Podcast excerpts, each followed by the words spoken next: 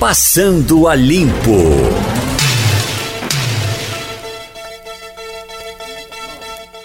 Pronto.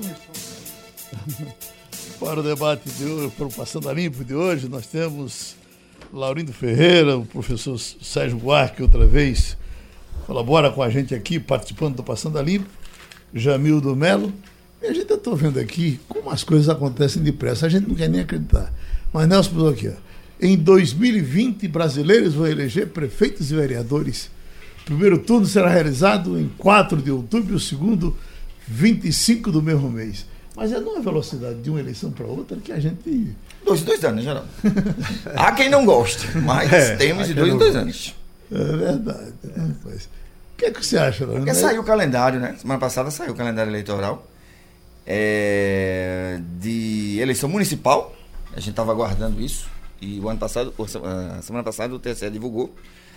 E é isso. Eleição de dois, dois anos. Essa é uma eleição para o cidadão muito importante, porque a cidad... é a eleição mais próxima, né? Uhum. Do, lei... do, do, eleitor. Quer dizer, a gente vota no vereador, a gente discute os problemas da cidade, a gente. Eu acho que, que a cidade é o, é o espaço onde a gente vive, né?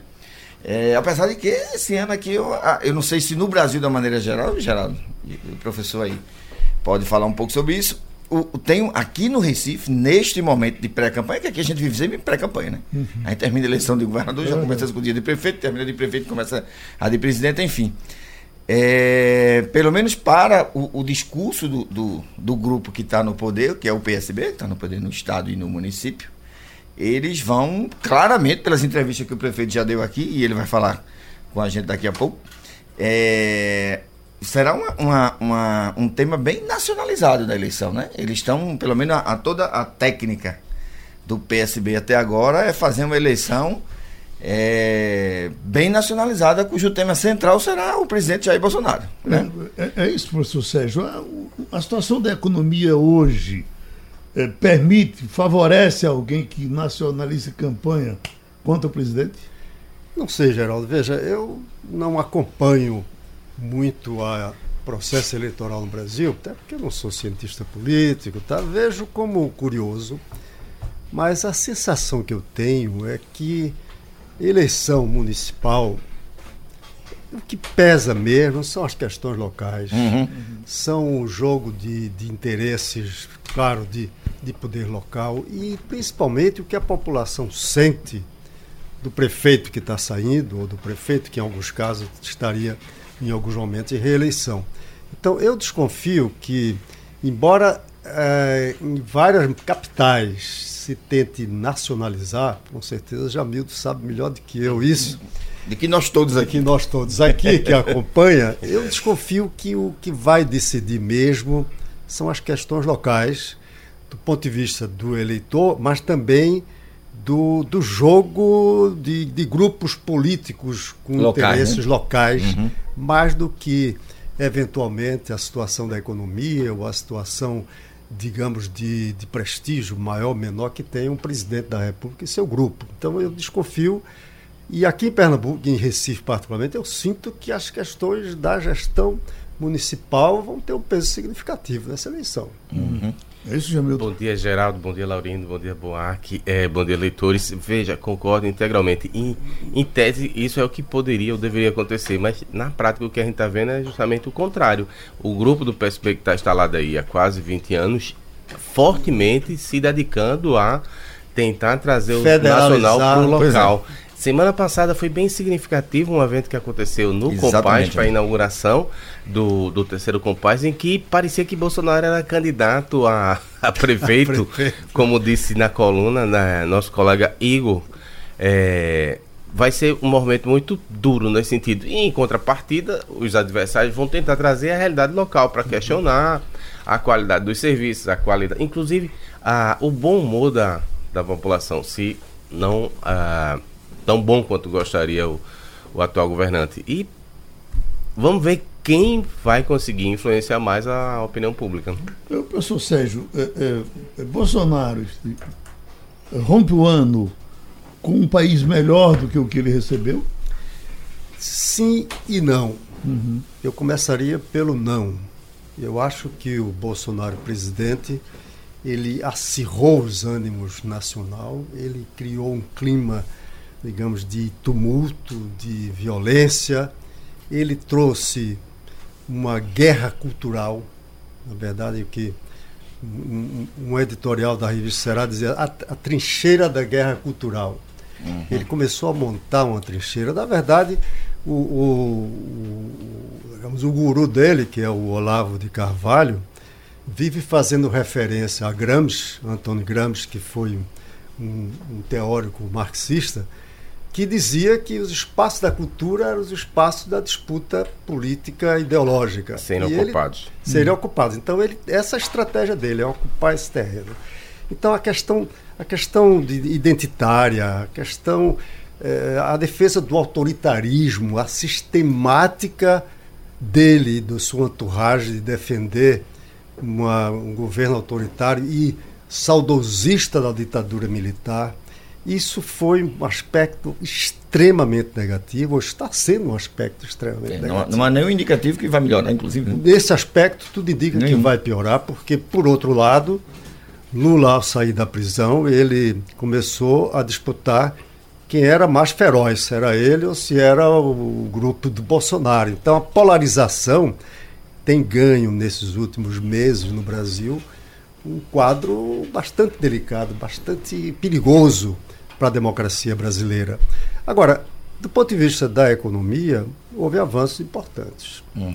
Claro que uma parte disso já vinha do governo Temer, mas algumas iniciativas de reforma, de reforma econômica foram desse governo. A gente sabe que foi apesar do Bolsonaro, mas que, na verdade, a partir de uma articulação entre o Congresso e o ministro da Economia, houve alguns avanços significativos. Você fazer uma reforma, uma reforma da Previdência num país como esse foi quase um milagre do ponto de vista político, uhum. porque a opinião pública inicialmente era muito contra. Então, eu acho que tem esse lado positivo. A gente vai virar o ano com a economia com chances de retomar um ciclo de crescimento. Agora, ponto de vista político, do ponto de vista ideológico, do ponto de vista das questões eh, democráticas, o ranço que nos trouxe esse presidente é altamente negativo. Deixa eu colocar aqui um, um elemento adicional para ajudar aí no debate, não balanço do ano, né? Recebi da o pessoal do Paraná Pesquisa, o Hidalgo, o diretor, mandou um, uma breve pesquisa. Ele vai salpicando, em vez de fazer aquelas bem grandes, ele vai salpicando as perguntas e soltando em, em, em pequenos comprimidos. A de hoje fala sobre corrupção. Aí a pergunta é: para o nível de corrupção no setor público, depois da posse do presidente Jair Bolsonaro, para o senhor, aumentou, diminuiu ou permaneceu igual? Veja o resultado.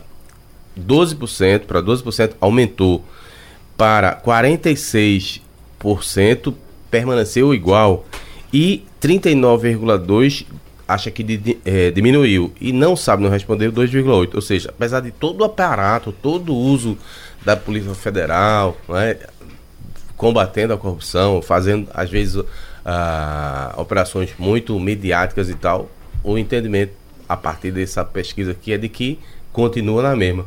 E vocês o que é que acham? Nesse primeiro ano de, de, de, de governo, talvez seja muito cedo, porque estava ainda se arrumando a casa, mas você não teve nenhuma acusação direta de corrupção. De dentro do governo? Dentro né? do governo não teve. Não, não que se tenha Teve essas coisas periféricas de um ministro que, que Já chegaram corrompidos. Exatamente. já é. chegaram corrompidos. Uhum. Mas corrupção dentro do governo não tem. Eu queria acrescentar uma, uma, uma, uma matéria que eu li na Folha de São Paulo, de uma, de uma economista que, que todos nós conhecemos aqui, a Helena Landau, que comandou o programa de privatização do governo Fernando Henrique. E hoje está no Cidadania, se não me engano. Isso, né? e, ela, e ela, tem, ela tem uma frase a respeito do que o professor está falando, do comportamento do presidente na economia e nos costumes, que é que, que o presidente acabou botando na agenda de quem pensa é, é, política no Brasil, que é o seguinte, a frase dela é o seguinte, não existe ser liberal na economia e intolerante nos costumes.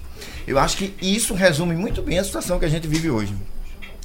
Eu, eu, eu acho que a coisa, a coisa mais difícil hoje no Brasil é você ser liberal porque é, com Bolsonaro é, é, a, a, política econômica é muito liberal e a política em si ela é extremamente reacionária até. Uhum. Né? Então é muito curioso isso, como, é, como, é, como Helena trata disso de maneira muito, muito bem na entrevista que ela deu à Folha, a Helena Landau, e coloca isso com muita clareza. Quer dizer, é, é o presidente é, é claramente, aliás, tornou-se, porque nunca foi um liberal. Uhum. Você veja que, no, se você fizer o, o, o, histórico dele, você vai ver que nas votações ele lá está... no governo do PT, que no começo ele inclusive apoiou. Ele era estatista. O governo Lula, ele inclusive era, fazia parte da bancada né, de apoio do governo Lula.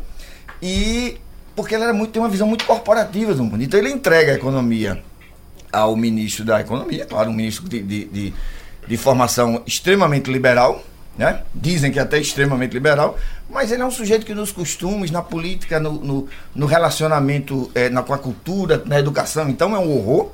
É, cultura e educação são horrores no governo. Horror, na ponto, política externa, Na então, política externa, então é um horror. Então, assim, o que é curioso, porque é, é, a gente nem consegue dizer que este governo tem uma cara liberal, professor. Não sei se o senhor concorda. Não, o que é interessante é que a ditadura militar, da qual ele é saudosista, não foi liberal nem na política nem na economia. Pois é, verdade. Excetuando os primeiros anos, Isso. quando Roberto Campos foi ministro e ele era, tinha um, era liberal do ponto de vista econômico. Uhum. E a ditadura, digamos, era ainda amena. Quando a ditadura acirrou, e aí passou a ser também no, no, no na, na, economia estatista, protecionista. É até nacionalista. Uhum. Quer dizer, o saudosismo dele é de outra, é de outro sistema, é, do é. ponto de vista econômico. E de fato ele era, eu acho que ainda é um cara que pensa o Estado forte em todos os aspectos, inclusive da economia.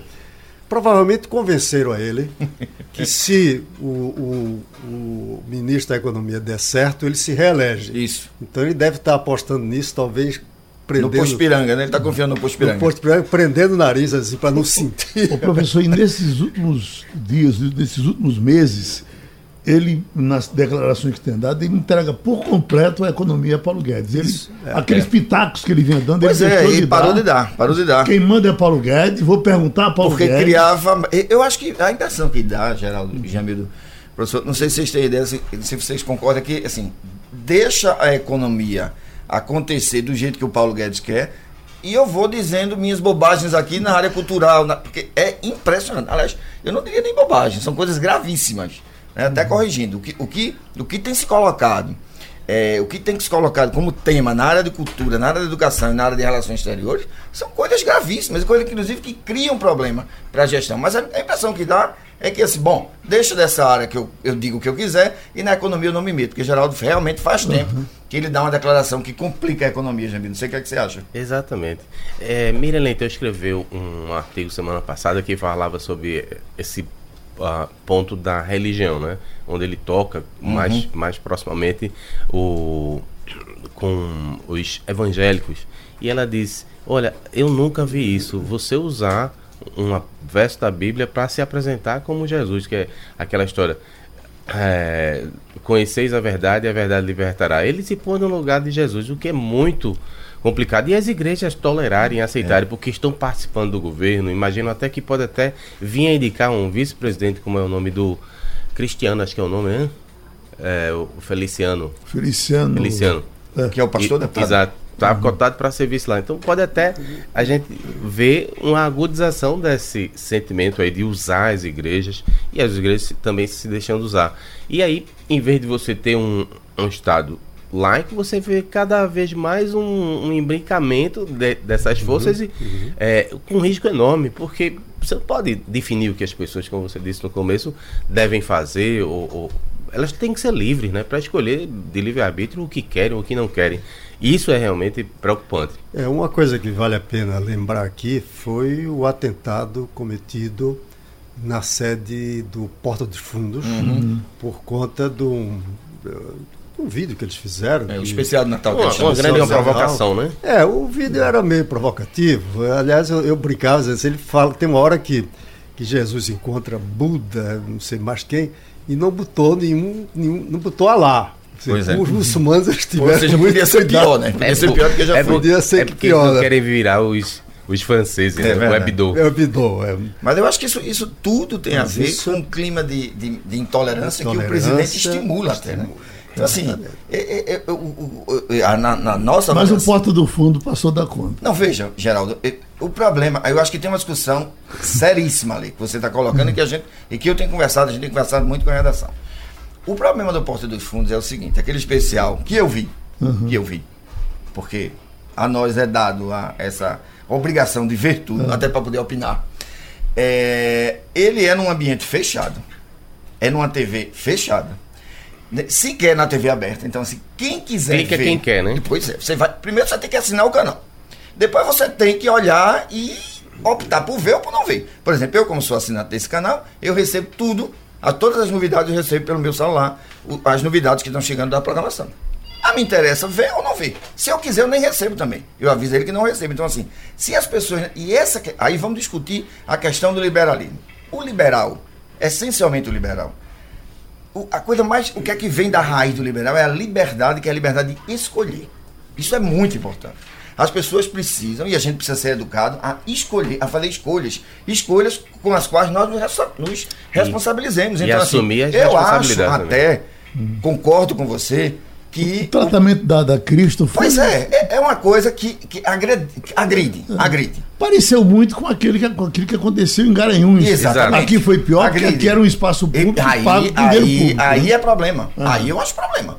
Mas, evidentemente, que os católicos se sentem, se sentem os cristãos, de uma maneira geral, se sentiram agredidos com o programa, porque o programa é agressivo né, nesse aspecto de quem é. tem essa fé. País 99% cristão. É, né? Eu acho até que, que. Eu não tenho nenhuma dúvida disso, não. O que a gente precisa discutir é o seguinte: a gente precisa da liberdade, a gente precisa entender, cultivar e, e, e, e não relativizar a importância das escolhas. Hum.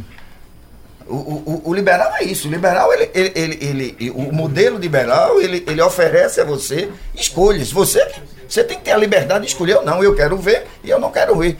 Porque ruim é o tempo em que as pessoas escolhem por nós. Uhum. Então, assim, eu acho, se fosse numa rede pública de televisão ou numa TV aberta, é, como foi o caso do show em Garanhuns, uhum. não é? Um, em praça pública, mas assim, era uma TV fechada, você tinha que fazer assinatura e depois você tinha que escolher ver. Agora, que evidentemente a gente não, não é, é repudiar absolutamente essa violência, mas assim, o, é, é, é, claro que o, o, o, o, o, programa foi provocativo. Uhum. Né? É claro que foi provocativo. É, eu entendo que o, a manifestação cultural tem que se pautar pelo respeito aos valores dominantes, digamos assim. Né? Nesse sentido, a gente pode dizer que foi desrespeitoso. Agora, concordo integralmente com o Laurindo de que no espaço da produção artística, da, da da expressão cultural e artística, uhum. tem que haver liberdade para fazer até isso. Agora, você entra com um processo na justiça, se aquilo desrespeitou a ponto. E ainda tem esse caminho, né? Que é importante. A ponto de constituir. A forma de reagir. A forma de reagir. Foi tão errada dentro... quanto a forma de agredir. Né? Pois é, se, porque eu se acho que a forma, desculpa, a forma claro. de reagir jogando bomba molotov, etc., é muito mais grave. se a gente começar a achar que isso é possível, que isso é tolerável, estamos todos em situação muito difícil. Inclusive esse debate que está acontecendo aqui agora. Porque isso pode dar o Alguém direito. não gosta, vem jogar é, uma bomba pode aqui dar, por exemplo, a manchete do Jornal do Comércio, a, a, a, a, o, o, a produção de conteúdo do sistema Jornal do Comércio, que nós somos aqui responsáveis por ele, a gente vai ter uma bomba a cada dia. Porque uhum. sempre vai ter alguém não gostando. E assim, Exatamente. conviver com não gostar e respeitar o não gostar, essa que é, é o grande jogo. Essa que, é, que faz a diferença. Eu acompanhei. De, é divertido acompanhar a reação dos meus colegas de basquete, que é um grupo bem heterogêneo, né? Eu participo, de vários grupos, mas houve uma grita geral. Do meu ponto de vista, não me atingiu absolutamente nada, porque minha lógica é o seguinte: olha, não gosto, eu não vou ver. E a reação, inclusive, acho que é completamente extemporânea. Há muitas vou cancelar a Netflix. Veja, ontem mesmo eu estava assistindo The Crown a respeito da. Maravilhoso. Não é? Maravilhoso. A respeito da. A, da Inglaterra, é. sobre a história do país. Da realeza e, e, e eu, eu vou perder a Netflix por conta de uma coisa que eu não gosto, que me, me agride, me ataca. Eu não quero ver, simplesmente eu me afasto. Eu acho que a, a melhor solução é. Não gostou, não passa nem na porta. Ontem aconteceu um episódio. Muito menos a porta dos fundos. Mudando de assunto, ontem aconteceu nos Estados Unidos, vocês vão me lembrar em que cidade foi, eu sei que foi uma cidade americana, um, um evento que é, favorece a questão do, do uso da arma, esse discurso. Os, um, um doidão daqueles entrou num, num, numa igreja, uh, no momento de, de, um culto religioso, e entrou matando. Chegou a matar um e feriu, parece que dois ou três. Aí, o que foi que salvou a, a, a maioria? Foi que os, os, os religiosos armados reagiram. reagiram, mataram o camarada, e por isso a chacina dele não se consumou da forma que ele queria. Né? Ele, só, ele conseguiu matar um, feriu três ou dois, né? mas ficou nisso. O fato de estar armado naquele momento, de alguma forma, protegeu os que estavam presentes lá no evento. Então, quem defende a arma para é, defesa. Terão sempre bons e maus exemplos, né? É para quem defende ou para quem é contra. É, é, é, é uma, morrer, é, morrer focado por cinto de segurança. É uma, né? é, uma, é uma visão muito pessoal. Eu sou absolutamente contra. Tem gente que é absolutamente a favor. Eu conheço muita gente boa que é a favor. Muita gente boa que é a favor. Uhum. Porque, porque, também tem, é, é, feito no período da, da. Esses temas que são muito conflituosos, eles geram muita polêmica e, e assim. É, eu conheço muita gente boa que defende armas, o uso de armas. Defendo muita gente, eu conheço muita gente boa, por exemplo, que foi eleitor de Bolsonaro, porque no tempo da eleição do Bolsonaro, você dizer que votar a favor, votar Bolsonaro era ser emissário do, uhum. do mal, não é isso? É, mas eu acho que é, eu acho que essa é a coisa que precisa, que a gente, a gente precisa cultivar, né? A gente, a gente até com uma campanha bem legal, aí eu falei uma, o nosso comercial aqui, que é uma pauta que a gente discutiu muito durante é, os últimos semestres, e está na capa do Jornal do Comércio, que é o que nos une, né? Essa, essa confusão que esse país viveu de 2014 para cá. A gente fez a seguinte pergunta na redação: pô, tem que ter alguma coisa que junte a gente. É. Né? Não é possível que tudo seja razão para confronto. Era o pensamento do doutor Arraes. Esqueçamos o que nos separa e, e falemos do que, que, nos une. Esse é que é o, o, o, o, curioso da história. Quer dizer, eu acho que a gente precisa cultivar isso. E o que nos une não precisa ser pensar igual. Deus nos livre disso. Uhum. Né? Porque pensar igual isso é um negócio para projeto de, de ditadura. Uhum. Só em ditadura se quer que se pense igual. E, e, e tinha aquele pensamento sério, eu não aprendi nada com quem concordava Exatamente. comigo. Exatamente. Você não aprende, não tem como. Então, assim, conviver com diferença é uma coisa muito rica. E, mas, mas diferença, conviver com diferença exige respeito, né? A pontos de vista. Não é fácil, geral. Uhum. Não é fácil.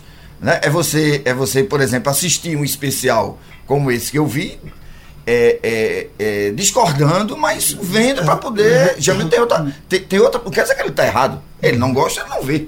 Talvez se poupa até de, de, de, de ficar com raiva, né, Jamil? Eu não, eu sou daquele assim, eu preciso ver. Agora, eu preciso já... ver para poder entender e questionar. Em relação a essa questão do atentado nos Estados Unidos, havendo um controle rigoroso de armas, o cara também não teria entrado atirando na, na, na população, no pois é, grupo é, lá religioso. Mas, é outro dizer, ponto claro, de vista. sempre tem uma arma que escapa, mas a, a, a, intensidade com que esses atentados ocorrem nos Estados Unidos, é. em grande medida, é resultado também da facilidade com que se compra armas, Isso. inclusive armas de grande poder ofensivo, de grande, de grande letalidade. Não é só um, uma 38 ou uma, é armas de grande letalidade. Os uhum. caras entram com metralhador em algum lugar. Pois é. Então, se houvesse um controle rigoroso de armas, tampouco teria havido atentado, embora o que houve também, quase no mesmo dia, com um rabino, o cara uhum. entrou com a faca, né? É Saiu furando. É, mas na verdade a gente não vai entender isso se você não entender a histórica formação cultural dos Estados Unidos, né? É, lá ele, esse modelo é histórico, assim. Eles têm essa, essa, essa coisa do uso da arma desde a formação histórica deles. Enfim, cada um buscando seu, sua história no seu tempo, né? Deixa eu registrar aqui um, uma situação importante com relação à doação de cadeira de rodas, porque entra no estúdio meu prezado amigo jornalista, escritor Roma Filho e traz, ele é Roma Filho, e traz a doação de duas cadeiras de roda, em nome da família dele. Alberto Roma, Célia Roma, Dora Barros e o nosso Elias Roma Filho. E paralelo a isso, uma moça que sempre faz doações aqui, da família J, ela se identifica assim para não aparecer muito, da família J, faz a doação de duas cadeiras. Então tem duas, mais duas uh, uh, do grupo de Elias, quatro. Outra cadeira aqui, doada pelo seu Carlos Alberto, pediu que não dissesse o nome dele, mas vamos dizer só Carlos Alberto, feita a doação de duas cadeiras. E mais um aqui da Pax Domini. Então, a gente sabe que a, a, a, as doações de cadeiras nesse período do ano elas são aceleradas. Aí depois dá uma esfriada, tem, É, vai ter o, o período de carnaval e etc e tal e tal. Mas estamos com cadeiras para entregar às pessoas que precisarem procurarem a gente para isso. Eita, vamos em frente? O prefeito chegou, Val? Não? Procura ele. Olha, associação, associações contestam no Supremo trechos da nova lei contra abuso de autoridade. Você imaginar que um dia alguém faria uma lei de, contra abuso de Na autoridade verdade, é atualizando e apenas. a gente né? encontraria razão para ser contra ela, né? Entendeu? Então, Tempos difíceis. eles entraram aqui com quatro ações e me, me parece que até porque ela, ela começaram a ser praticada no dia 3, né? Então parece que pelo menos duas ou três eh, receberam o sim do, do, do, do ST do STF. O STF tá, funciona nesse período? Tem plantão, né? Tem plantão, Tem plantão. até o dia 19 é Toffolo, depois eu acho que muda para o Fux. Já muda em definitivo, né? O Fux vai ser o presidente, né? Isso. O, o Fux assumirá a presidência do Supremo É esse ano, né? esse ano. É, Aham.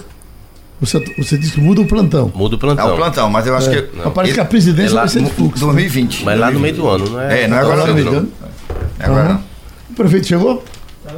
Bom, o prefeito Geraldo Júlio tem hoje, está tomando as últimas providências com relação aos fogos e confirma que serão fogos sem barulho, não é isso, prefeito? Bom dia, Geraldo. Bom, Bom dia, dia. a todos que estão no estúdio. Bom dia a todos os ouvintes. É, Geraldo, é um espetáculo de imagem, né? um espetáculo de luz, um espetáculo é, ornamental, né? e ele tem é, redução é, dos estampidos, do, do ruído. Né? Inclusive as balsas vão ficar um pouco mais longe da praia. O foco não é mais, como era antigamente, aquela coisa do barulho. Né? O foco agora é a luz, a iluminação, a beleza. Né? E os fogos vão ser assim. Vai ser o maior espetáculo de fogos que a gente já teve é, na, no nosso Réveillon, com três balsas, né, 15 minutos é, de espetáculo pirotécnico. O prefeito, o grande destaque desse fim de ano está sendo o turismo externo, interno. É todo mundo dizendo que as pessoas estão indo até para a cidade de junto de casa, mas não, não estão ficando em casa. Mas as casas estão se enchendo com gente que vem de fora. Aqui está assim? Ó, Geraldo, a gente está com ocupação muito grande, né? A ocupação dos hotéis chegou a 95%. A gente tem turistas, sim, é, daqui de Pernambuco, de outras cidades é, dos estados vizinhos, né, do Brasil inteiro. Mas a gente tem turista é, de fora também. Veja, o nosso aeroporto está batendo recorde de movimentação, o maior aeroporto do Nordeste, né? Em número de passageiros, né? Isso foi uma conquista para a cidade, né? A gente, depois de conseguir aqueles voos diretos para todas as capitais, nós passamos a ser o primeiro aeroporto do Nordeste, então o- a movimentação do aeroporto está muito grande também, então está vindo muita gente de fora também. E segundo pesquisas que foram divulgadas, o Recife foi o destino mais procurado eh, do Nordeste para esse Réveillon, para essa festa de Réveillon. E amanhã- Eh, uma coisa importante também, Geraldo, é que as diárias, eh, a média eh, de permanência, que era uma média que no mínimo eram três diárias, estão passando para quatro, cinco diárias. Essas são as informações que a gente recebe do trade. Então, aumentando o tempo que a pessoa fica aqui. E aumentando o tempo que fica aqui, melhora para quem trabalha em hotel, quem trabalha em restaurante, quem trabalha eh, com táxi, com aplicativo, com transporte, eh, com comércio, né? Porque o turista demora mais e, portanto, gera mais oportunidade de renda aqui na nossa cidade. Está tudo pronto para o Réveillon, né? além do Acaiaca e do Pina, né? eh, com o, o festival que você falou aí de- do- dos fogos, né? A gente vai ter também a novidade de ter Réveillon na Várzea, no Ibura e na Lagoa do Araçá, né? nesses bairros, quem optar por ficar mais perto de casa, eh, pode ter a virada ali mais perto de casa com atrações musicais também. Né? E para Boa Viagem está tudo arrumado. A organização da limpeza antes e depois, né? a organização do trânsito, são 270 orientadores e agentes que vão trabalhar. O Expresso do Réveillon, que é aquele ônibus que sai dos estacionamentos eh, do shopping, né? Então você estaciona o carro no shopping, pega o ônibus expresso para ir direto para a festa. Está tudo organizado, tudo arrumado para a gente ter uma festa muito bonita. O economista Sérgio Buarque quer lhe perguntar. Caro prefeito, Bom dia, Sérgio. tudo bem? Tudo Veja, bem. ontem eu fiz turismo. Tenho familiares aqui, eu fiz turismo e fiz um passeio de catamarã pelas 14 pontes do Recife. E confesso, prefeito, que eu fiquei chocado com as palafitas que acompanham o trajeto. A gente foi no trajeto que, em boa parte, a gente estava cercado de palafitas. Por trás, aqueles prédios maravilhosos que seguramente estão pagando um bom IPTU. No entanto, eu fiquei chocado, deprimido mesmo com, com o que vi de palafitas e, e envergonhado dos turistas. Se hoje nós temos tantos turistas aqui, se fizerem esse passeio, aliás, tem um detalhe: o New York Times publicou há alguns dias uma matéria assinada por eh, Sim, que mostra o Recife de uma forma muito positiva. Não sei se você ouviu, maravilhosa. A matéria é uma propaganda do Recife e fala, inclusive, desse passeio do catamarã. Mas o que me chocou e que acho que envergonha a gente diante de turistas é a, o conjunto de palafitas, a, a, vida desumana e deprimente desse, dessa população que vive nos, nas palafitas. E eu queria lhe perguntar, há décadas que, que isso existe, entra prefeito, sai prefeito, por que, que a gente não consegue resolver e em vez de palafitas a gente continuar com aquela bela arborização dos mangues, e dar uma vida mais digna a essa população que mora nos palafitas. Eu imagino que é muito difícil, porque são décadas, não foi a sua gestão só, mas há décadas, e de repente sinalizar alguma coisa para o futuro prefeito lidar com essa questão. É, Sérgio, você é um estudioso, né? Conhece muito da cidade, conhece muito do Nordeste, conhece muito do Brasil e sabe que o Brasil está passando por um momento de muita dificuldade, né? Especificamente na área de moradia, é, nesse momento acabaram com Minha Casa Minha Vida, né, que era um programa que vinha dando certo, vinha construindo moradia no país inteiro. E o governo federal, infelizmente, né, virou as costas para o povo e acabou com Minha Casa Minha Vida, inclusive acabou com os empregos que Minha Casa Minha Vida gerava. Né? Hoje, por exemplo, aqui no Recife, nas obras da prefeitura, é, trabalham 5 mil trabalhadores, nas obras que estão sendo feitas pela prefeitura. Muito embora a prefeitura do Rio de Janeiro, semana passada, tenha decretado moratória, né? A segunda cidade mais rica do Brasil decretou moratória, disse que não ia pagar mais fornecedores, sejam da saúde, da educação, seja folha de pagamento. Né? O empobrecimento é, das cidades, né? a gente está vendo cidades é, é, quebradas, né? mais de 4 mil das 5.600 cidades, mais de 4 mil estão no vermelho, estão com muita dificuldade. Né? Então a gente está vivendo um tempo em que no Brasil, né, a resolver as questões sociais, né, o governo federal tirou da pauta. Né? E essa é uma delas, a questão da moradia. A outra, o empobrecimento da população. Né? Eu li semana passada na Folha de São Paulo também é, que para cada um é, pessoa em situação de rua, né, pessoa morando na rua lá na cidade de São Paulo, a cidade mais rica do Brasil, multiplicou por quatro. Então, para cada um que existia, agora existem quatro morando na rua na cidade mais rica do Brasil, que é São Paulo. Então, realmente, a gente está vivendo um, processo de empobrecimento rápido da população, acelerado.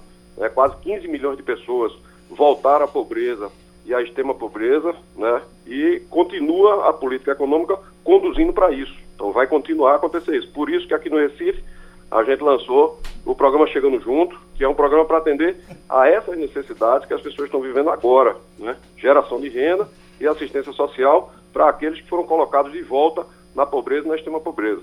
Então, por exemplo, para a população em situação de rua, os restaurantes populares, abrimos dois restaurantes populares para dar o prato de comida para a gente que está sem ter é, condição nenhuma de, de, de, comida, né? Na fome mesmo. Abrigo noturno para essas pessoas, já que a população em situação de rua cresce no Brasil inteiro, né? Em São Paulo, como eu estava dizendo, multiplicou por quatro. A gente abriu abrigo noturno para essas pessoas poderem ter aonde dormir, poderem ter é, um, um, banho de chuveiro, um banheiro, né? geração de renda. Né? A gente abriu é, mini cursos feitos nos bairros, né? dentro da associação de bairro, um mini curso de mecânica de bicicleta, de corte de cabelo, de manicure, para essas pessoas poderem ter ali a sua renda. Né? O nosso programa Renda por App, que é também é, para eles poderem trabalhar com entrega de encomenda é, através de aplicativos, né? com iFood, com Rap, com esses aplicativos, porque hoje 5 milhões de brasileiros estão tendo a sua renda sem isso. Né? Depois da reforma trabalhista, né? Está é, difícil emprego carteira assinada, né? não tem carga horária, né? não tem é, é, feriado, não tem domingo, não tem licença médica, não tem décimo terceiro mas tem 5 milhões trabalhando com aplicativo. Então a gente está fazendo, ajudando essas pessoas a superar esse momento de crise com renda por app. Eu venho meu emprego, né? A gente está vendo aí o nosso metrô sendo sucateado né, pelo governo federal, né? O aumento da passagem de 84% na passagem do metrô, né? 84% de aumento. E a gente aqui lançou o Vem Meu Emprego, que é, é a passagem para o desempregado poder ir para entrevista de emprego. Né? Uma entrevista de emprego é tão importante para a pessoa que está desempregada, então poder ter a oportunidade de ir é, à sua entrevista com o programa. Então a gente está fechando o sétimo ano né, com o programa chegando junto e com 5 mil empregos gerados nas obras que a Prefeitura vem fazendo.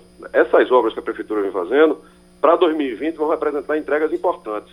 Né? Tem habitacional, na área da pergunta que você está é, colocando, mas tem também é, creches novas e creches reformadas, tem escolas novas, escolas reformadas, tem o PINHA, tem Compaz, né, tem o maior programa de iluminação LED do país, né, a gente já tem uma meta de 40%, e agora em janeiro eu vou anunciar ampliação dessa meta, então nós somos a cidade que mais vai ter iluminação LED, LED do Brasil inteiro. Né. Tem também a conclusão da Conde da Boa Vista, uma obra super importante, né, são milhares de pessoas que todos os dias chegam e saem na cidade pela Conde da Boa Vista, então a gente vai concluir ela também é, proximamente. E a entrega do hospital Eduardo Campos, da pessoa idosa, também é uma entrega muito importante para ser feita na cidade. Então, são esforços que a gente está fazendo para enfrentar o tempo que o Brasil está vivendo. Um tempo de empobrecimento, um tempo de ampliação da desigualdade. O indicador de Gini, já há 18 trimestres consecutivos, mostra ampliação da desigualdade no Brasil. O Brasil é, segundo levantamentos, o segundo país mais concentra renda no mundo, só perdendo para o Catar. Então, cada vez mais está difícil fazer esse enfrentamento, mas as prefeituras do campo popular, elas olham para essas pessoas que mais precisam. Infelizmente, lá em Brasília, né, essas pessoas estão fora do debate e fora da discussão. É corte na educação, é corte na saúde, é corte na assistência social, é o fim do Minha Casa Minha Vida. Então, lá em Brasília, tudo tirando da população. E aqui a gente está lutando, mesmo com pouca receita, mesmo vivendo o aperto que todos os brasileiros estão vivendo, a gente está lutando para ajudar as pessoas que realmente precisam. Então vamos continuar com essa luta e é importante que a gente volte a ter um programa habitacional no Brasil, porque para resolver a questão habitacional no país, só com recursos federais, com financiamento federal, né? não tem prefeitura no país inteiro, não tem prefeitura fazendo é, solução de déficit habitacional com recursos é, do próprio município. Tem que ser através de um programa como era o Minha Casa Minha Vida.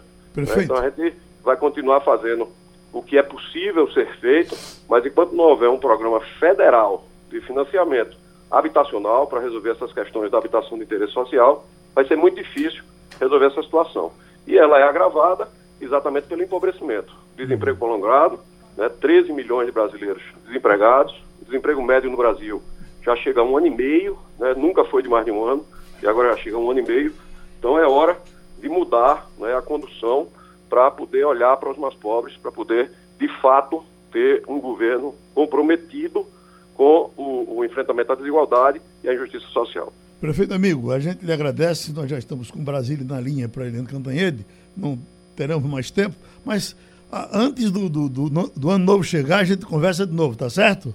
Obrigado, Geraldo. Um grande abraço. Ouvimos o prefeito Geraldo Júlio. Vamos pronto, já estamos com a Eliane Cantanhede. Eliane, e se a gente, como dizem os portugueses, fizer o tempo voltar para trás, eh, um ano, o Brasil de um, de um ano atrás e o Brasil de hoje, o de hoje está melhor?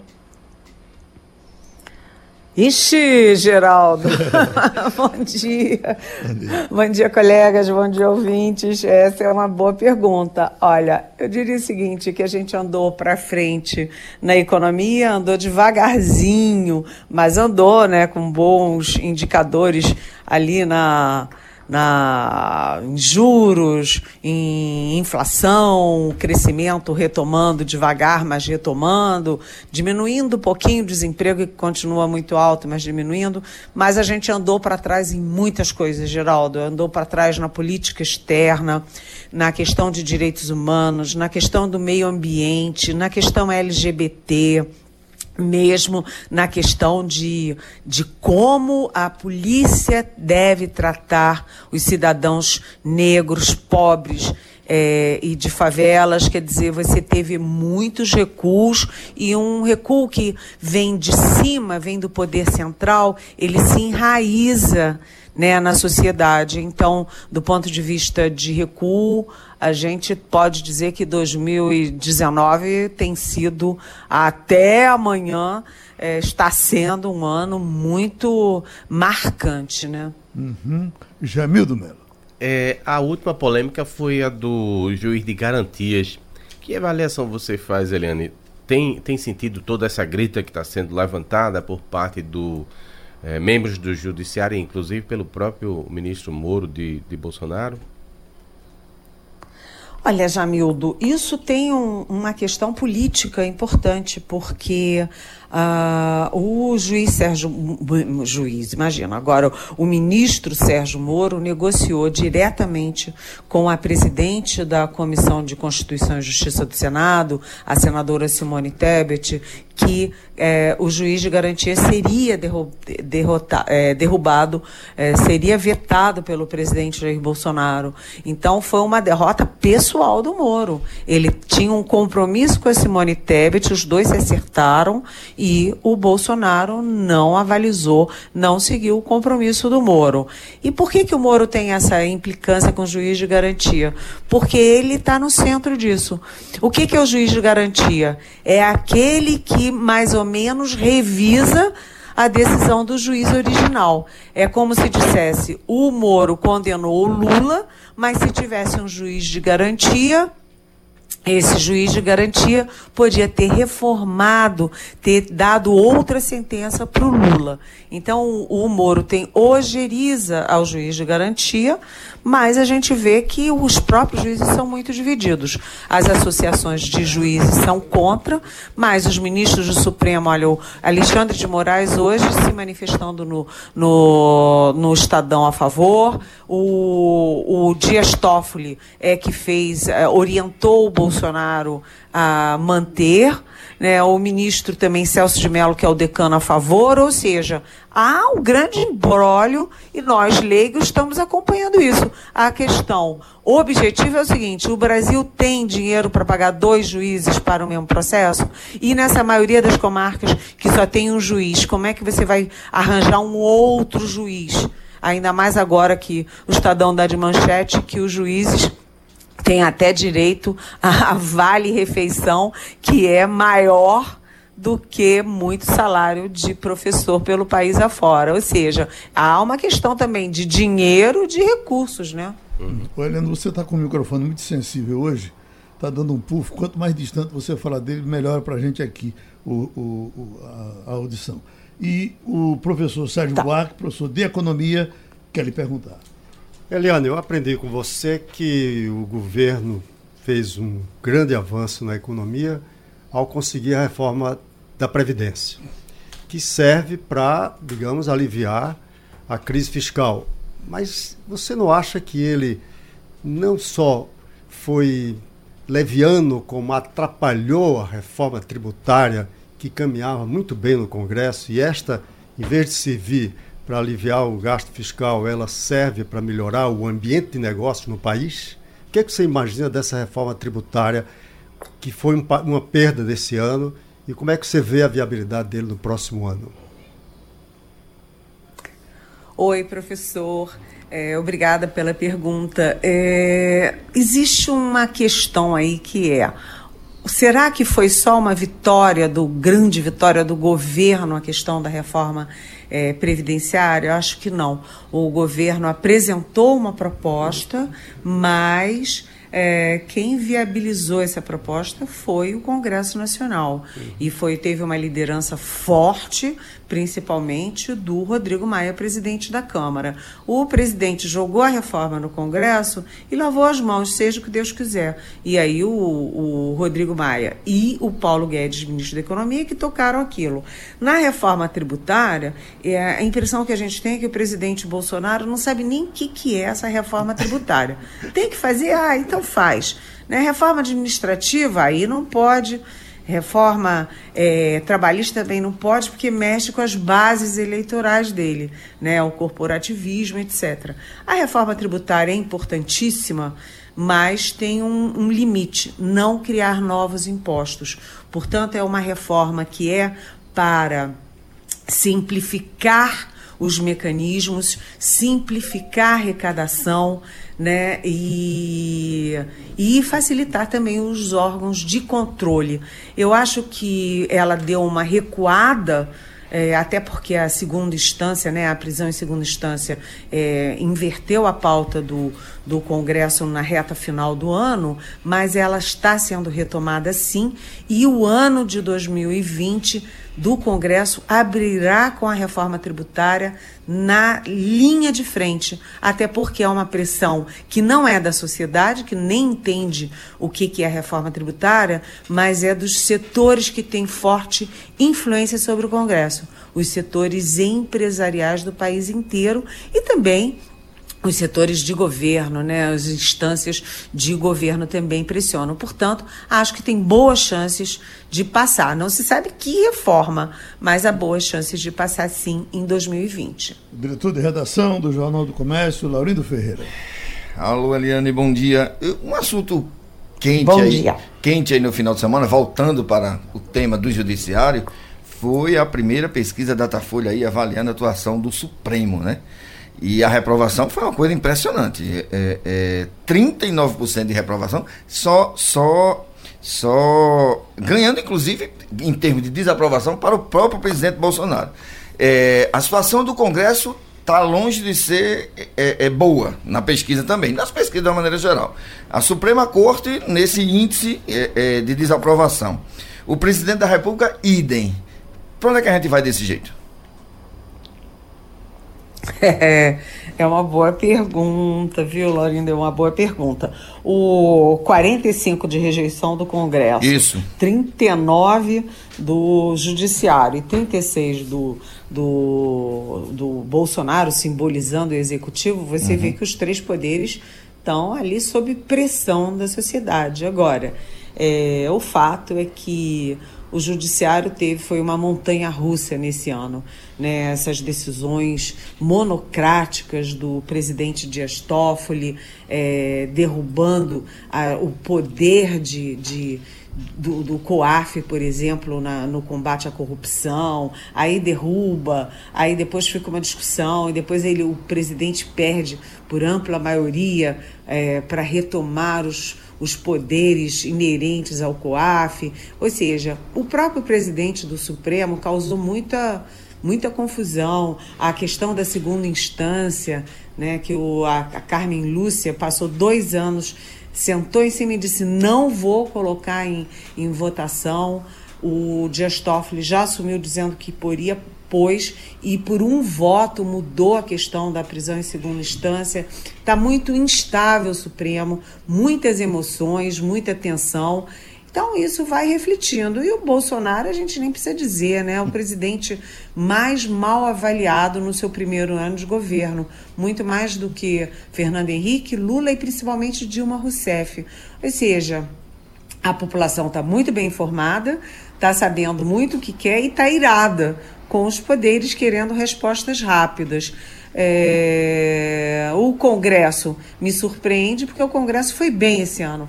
O Congresso fez a lição de casa, trabalhou muito, trabalhou muito, avançou muito e tem dito vários nãos ao presidente da República, né? 30% dos vetos do presidente foram derrubados, é mais do que o Congresso derrubou de vetos, por exemplo, do Fernando Henrique, Lula e Dilma somados. Ou seja, o Congresso, eu, na minha opinião, o Congresso esse ano trabalhou bem. O Ellen, tem alguma coisa a mais sobre o Flávio Bolsonaro ou está tudo parado?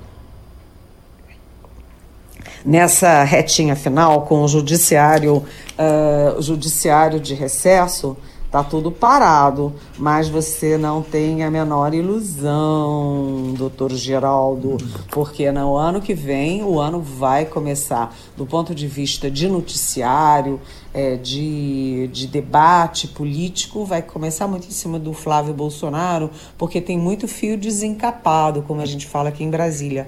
Muita história mal contada né? Tem a rachadinha, tem lavagem de, suspeita de lavagem de dinheiro, compras de apartamento em dinheiro vivo, lojas que servem de fachada, é, funcionário fantasma e resvala para uma questão muito sensível que é ligações com milícias no Rio de Janeiro, ou seja, é uma investigação que começou e que ainda vai ser vai ter muita revelação aí ao longo do ano. O Flávio Bolsonaro está no foco.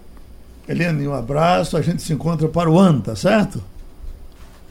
Para o ano, eu desejo um ano novo lindíssimo, feliz, alegre para vocês e que o nosso país ande para frente, não para trás, porque tem muita gente que precisa que precisa que os, as instituições funcionem, que os governos atendam às suas necessidades mínimas. Então, desejo felicidade para o nosso país e para nós todos. Um beijo. Ok, uh, o nosso Jamildo tem uma reflexão para fazer, mas eu vou pedir rapidamente aqui uma reflexão uh, do professor sobre essa coisa da Venezuela.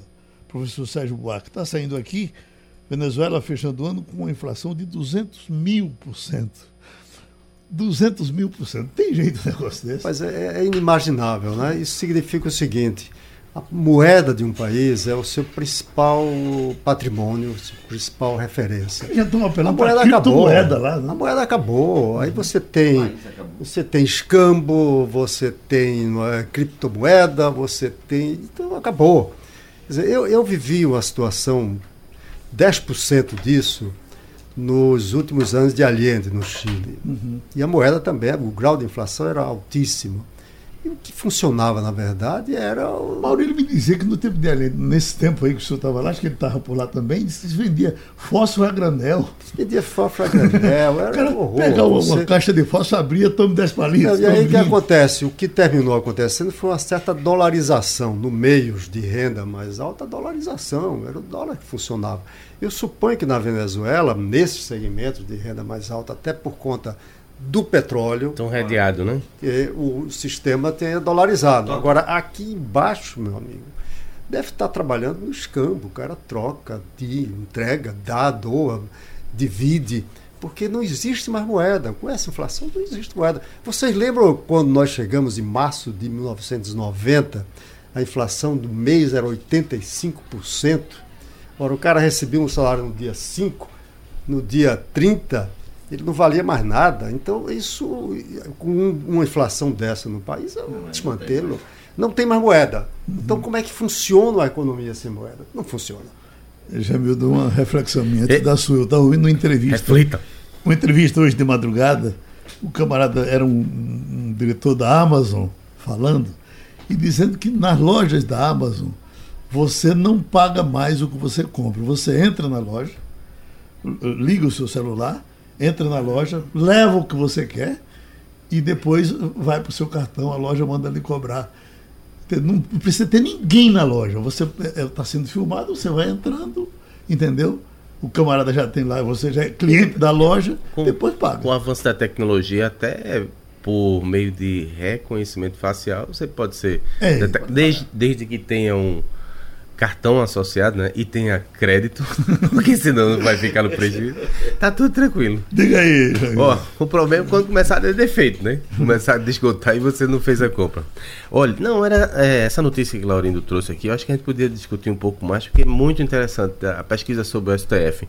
É, diz que tem uma alta rejeição, mas será que a gente quer um STF para fazer um teste de popularidade? Será que esse é o propósito? Tem um, existiria um direito achado nas ruas, como se diz. Mas houve, pra... houve um tempo que o teve até, teve até uma aceitação popular interessante. Se né? eu terminar, macho. Né? tem o direito achado nas ruas e é, as, só as elites entendem, as pessoas estão certas. Olha, é, eu acho que a maioria das pessoas nem entende o que é que está sendo discutido. Bolsonaro está certo quando ele falou agora recentemente, não sabe nem o que é juiz de garantia, estão me criticando. Então, uma coisa que tem que ser preservada é a instituição, a institu instituição STF. Quem quiser passar por cima, eu acho que não vai é, conseguir e quer, não quer um bom país. Uhum. O que aconteceu na Venezuela, o que aconteceu na Bolívia, acabam o sistema democrático já emparedando os juízes. É isso que a gente quer? Então, eu, eu acho que é um desserviço essa pesquisa. Agora, respeito, porque tem uh, a liberdade de pesquisar o que quiser, mas não é um bom resultado. E a leitura de que o STF está ruim, tem que ser mudado, não, Eu não acho que é correto. Eu acho que com relação ao juiz de garantia, certamente Bolsonaro sabe mais do que eu. Agora, é uma barbaridade na situação do país hoje você criar esse juiz de garantia sem você ter juiz, nem para o outro processo. As coisas estavam andando razoavelmente aí, de repente alguém vem e, joga esse tamanduá. É. Eu, acho, eu acho a reflexão que o Jamil fez muito boa, mas acho que o, o, o STF está pagando uma conta contratada por ele mesmo. O nível de exposição que eles têm perante a opinião pública é uma coisa impressionante. Então, assim, eu, eu não conheço, assim, a gente já conversou até sobre isso aqui, eu não conheço o nível de exposição de nenhuma Suprema Corte no mundo é, é, como o STF se coloca no Brasil. É uma coisa impressionante. Então, assim, o Brasil começou a acompanhar as sessões do, do STF ao vivo. Se envolve em praticamente todos os temas. Ele, é, ele hoje é, é, é um poder. É, por, veja, por isso que o STF está sendo muito questionado, porque são decisões que, que mudam a vida das pessoas e, e mudam a política do país. E isso num jogo aberto para todo mundo ouvir, porque as discussões são ao vivo, e com, e com decisões das mais é, translocadas possíveis. Porque a gente toma, eles tomam uma decisão há dois anos atrás, daqui a pouco volta essa decisão e refaz a decisão que foi tomada dois anos atrás.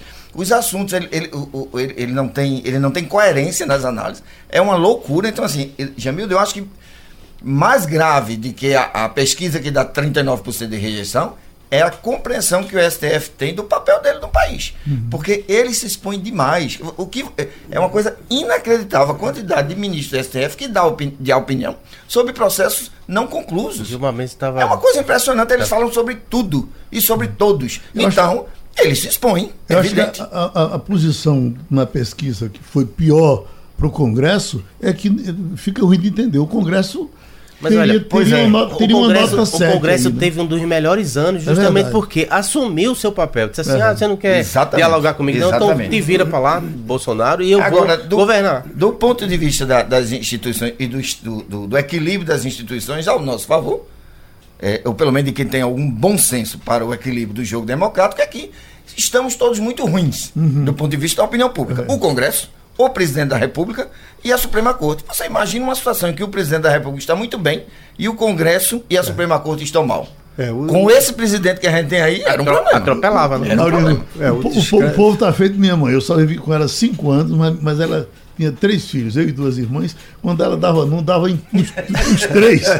Ela dava nos três, que é para ninguém manjar de ninguém. Exatamente. Oi, doutor. Eu diria o seguinte: o descrédito das instituições é uma coisa muito perigosa, porque a democracia claro. se sustenta em cima do, da credibilidade das instituições. Agora, o que Laurindo chama a atenção é como estão todas desacreditadas, de repente você não tem desequilíbrios Isso. que pudesse comprometer não é, a, a democracia. Mas isso é ruim para a democracia quando você tem um descrédito generalizado desse, das instituições todas. Uhum. Agora, eu, eu, eu queria reforçar o que falou Laurindo, que além do mais, é o fato de que, me parece, o Supremo Tribunal Federal, é, em grande parte, está legislando. Isso. Baseado no fato de que o Congresso Não. deixou de legislar, está legislando. É verdade. Olha, tem duas decisões recentes que o presidente Bolsonaro tomou que são absurdas. Uma foi o fim do DPVAT, que é o que, na verdade, garantia um seguro para as pessoas acidentadas no trânsito. Isso é um absurdo, tirar o, de, de extinguir o DPVAT. O outro foi tirar as câmaras de segurança nas estradas. É, de, de o STF derrubou, né? A pedido Aí, veja, dos partidos. O, o STF derrubar isso também me parece outro absurdo, porque isso não é tema para o Supremo Tribunal é. Federal. Mas, mas se ele foi então, acionado. Veja, não, mas eu, é? o que eu quero dizer é o seguinte: ele tem que legislar sobre questões constitucionais. Eu aprendi isso. Então, né? o, o DPVAT cair ou não cair não tem a ver com a Constituição. Então, eles, ó, isso não é problema meu.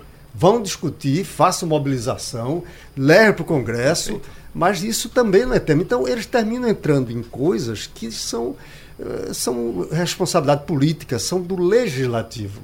Então, em grande parte, o que a gente tem visto nesse é. momento é o STF. Eu fico, eu fico imaginando, professor, a Suprema né? Corte dos Estados Unidos ou da Inglaterra discutindo e, e, decidindo sobre se a gente vai ter ou não vai ter radar nas estradas dos Isso, Estados Unidos e é. da Inglaterra. É uma coisa impensável. As besteiras que é Trump faça levar para o STF. Então, enfim, é, é, o que temos. É o que temos. Fechando aqui uma notíciazinha, uma manchetezinha para mostrar como é que a gente vive e num período desse, onde o povo está vindo ver as coisas no Brasil, turistas suíços têm carro atingido por tiros e ficam feridos após tentativa de assalto na Avenida do Brasil. Isso acontece com muita frequência, né? Rio, né? Quando, Rio. Rio de Janeiro, quando você tem, eh, eh, inclusive eu estava ouvindo eh, ontem à noite, apartamentos de hotéis alugados de área de 15 mil reais no Rio de Janeiro, para o pessoal ver os fogos. Aí o cara vem e paga 15 mil reais por dia e leva um Mas com tiro. paredes à prova de bala? Já viu? Ali em Copacabana, não. E terminou passando ali. Vamos embora. Passando a Limpo.